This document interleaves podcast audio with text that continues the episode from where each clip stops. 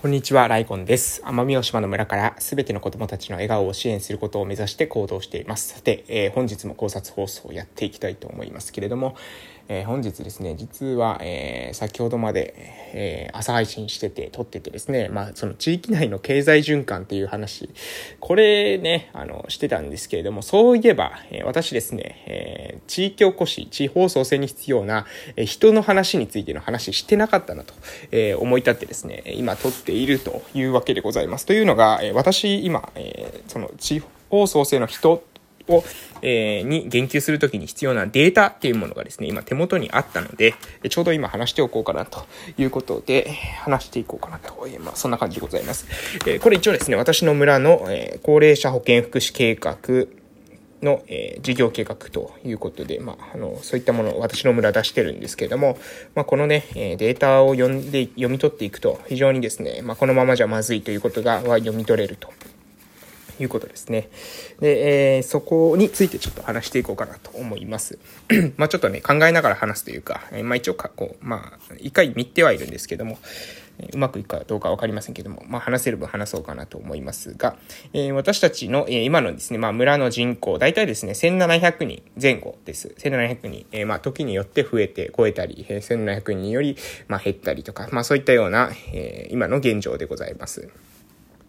で、これがですね、えどういった風になっていくのかというと、2025年、これで、この2025年がですね、一応私たちの村の、あ、まあまあ、ごめんなさい。まず現状から言いましょうか。現状はですね、今は、えー、まあ、1700人ぐらいで、で、そのうちですね、65歳以上の、えー、高齢者が、まあ、730人くらいいると。で、割合にしてですね、だいたい43%くらいというのが割合ですね。まあ、40数パーセントが、え、私たちの今、高齢化率ですね。で、この高齢化率は、えこれぐらいの数値になるんですけども、少子化というものもありまして、で少子高齢化が進んで、まあ、人口がですね、減少もしています。総人口としても減少しています。で、え、この人口というのは、え、令和22年、令和2022年、つまり2040年ですね。2040年には、まあ、人口はですね、1500人くらいになるんじゃないかというふうに考えられているということです。で、高齢者が亡くなっていくので、高齢化率っていうのは、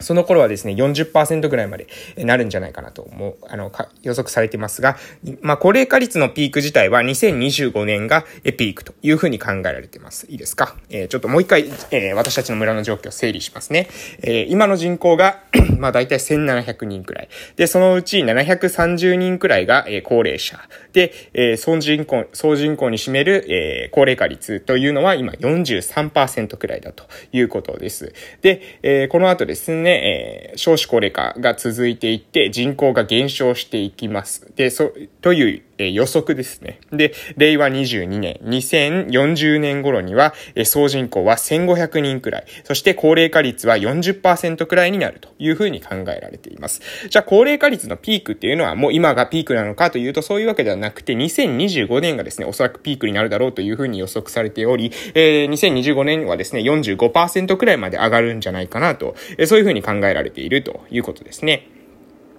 で、えー、でですよ。あと、あと他にですね、重要な年に関しては、えー、ちょうど来年ですね、2022年、2021年、現在2021年ですので、2022年に重要な、まあ、変化というものがあります。じゃあその変化というのは何かというと、その変化というのは、生産年齢人口を、えー、老年人口が上回る年になるというふうに予測されていることです。いいですか？2022年、つまり来年には、えー、生産年齢人口、いわゆる15歳から64歳の、まあ、労働して、えー、税金を納めるみたいな、えー、イメージで結構だと思いますが、そういった、えー、生産活動を行う年齢の、えー、人口が、えー、老年人口、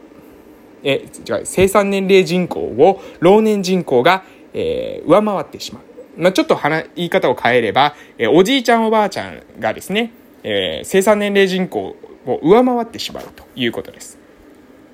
で、もちろんですね、これは0歳から14歳の年少人口を省いててもですね、上回ってますので、年少人口を含めると、さらに、えー、上回っているということですね。つまり生産年齢人口よりも、年少人口、老年人口の方が、えー、多くなる。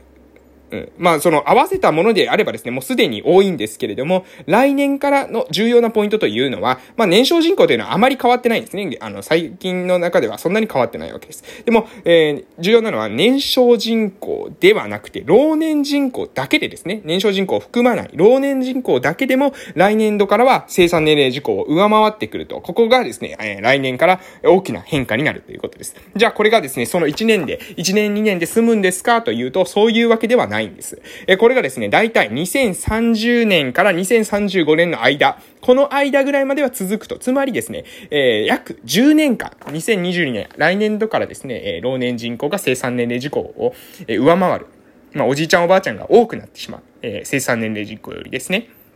まあ、多くなってしまうと言ったら失礼ですけども、多くなる。そして、えー、そうする、そうしてその状態というものが約10年くらい続くんですよ、ということです。で、この10年間、だから私はですね、まあ、2020年から2030年、これは地方創生戦国時代というふうに私言ってます。で、これ多分おそらく後から言われるようになると思いますが、えそういうふうに、え私は考えてます。で、えそれはですね、私たちの村にとっても、まあ、生き残るか生き残らないかの重要な10年間であるということです。2020年から2030年ですね。この間、え生産年齢人口を老年人口が上回るという意味で、私たちの村にとってもですね、この人口問題、人の問題というものは非常に、え重要な問題になるということですね。え私は、えー、前回金の話をしていると思いますけど、えー、人金物というふうに言いますけれども、物というのはですね、どんどんどんどん、えー、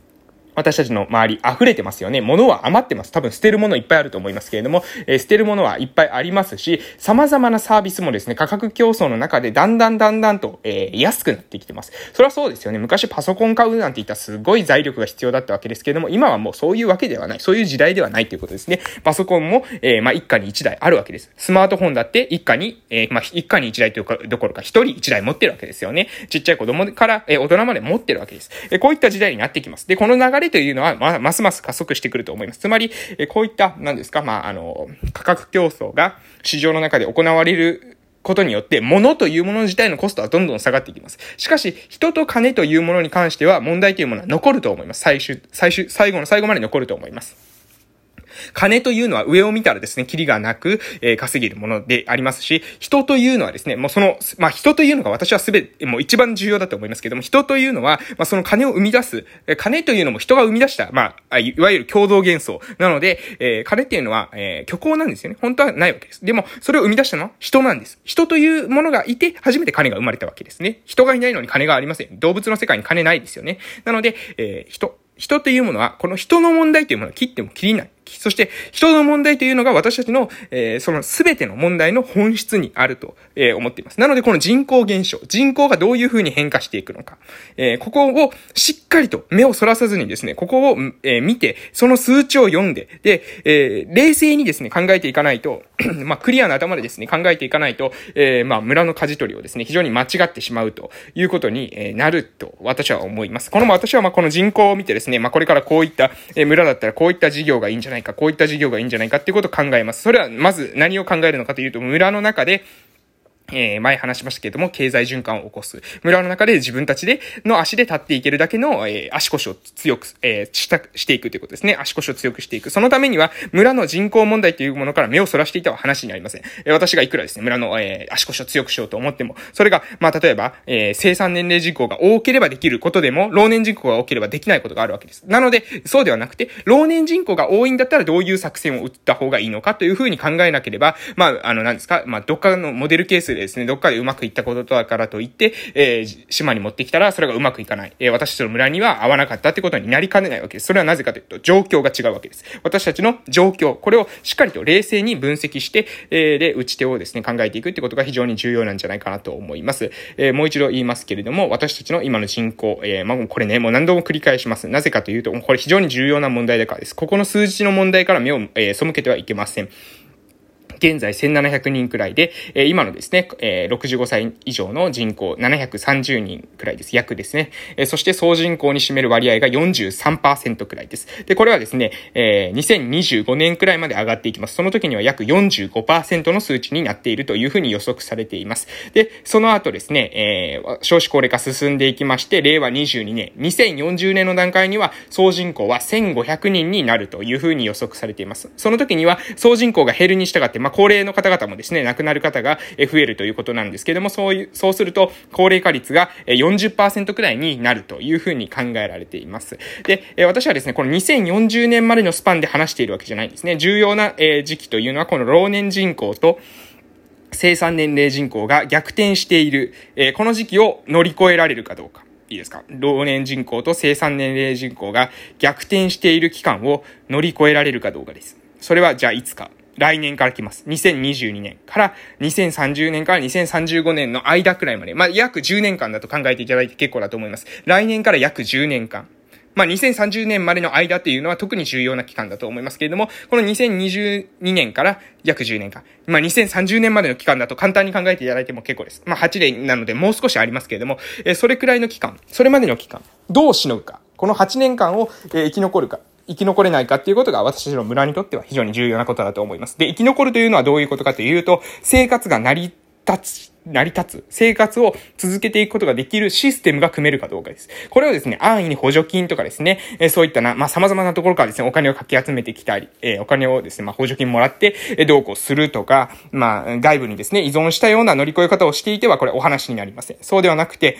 えー、まあね、合併とかなんとか、そういうのもいろいろとですね、この30年までの間に話入ってくると思いますけれども、そういった、まあ、あの、安易に自分たちが、のこ、自分たちのですね、その力でどうこうするっていうことを捨てて、まあ、人ににですね、人任任せにしてしまえば、まあ、これはですね、もう村はもうダメでしょう。私たちの村はもう、あの、うん、まあ、あの、なくなるでしょう。えー、でも、それでも、まあ、もうそれも皆がですね、そういう選択をしたら仕方がないかもしれませんけれども、まあ私は自分ができることは自分でするっていうのが、まあ基本かなと思います。これはもう人間はもう皆そうです。自分ができることは自分でする。で、自分ができること、自分の生活に必要なことは自分でする。えー、これをですね、やっていく。で、まあ村単位だったら、えー、一人じゃできなくても村単位だったらできることありますので、村でできることは村でする。これが、えー、まあ重要な、えー、根本的な考え方かなというふうに思います。ということで今日は以上で終わらせていただきたいと思います。それでは私もですね、また、えー、お会いしましょうょう。えー、ちょっとバタバタしました。失礼します。